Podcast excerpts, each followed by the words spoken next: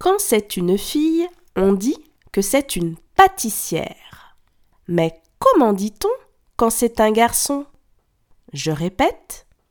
Quand c'est une fille, on dit que c'est une pâtissière. Mais comment dit-on quand c'est un garçon?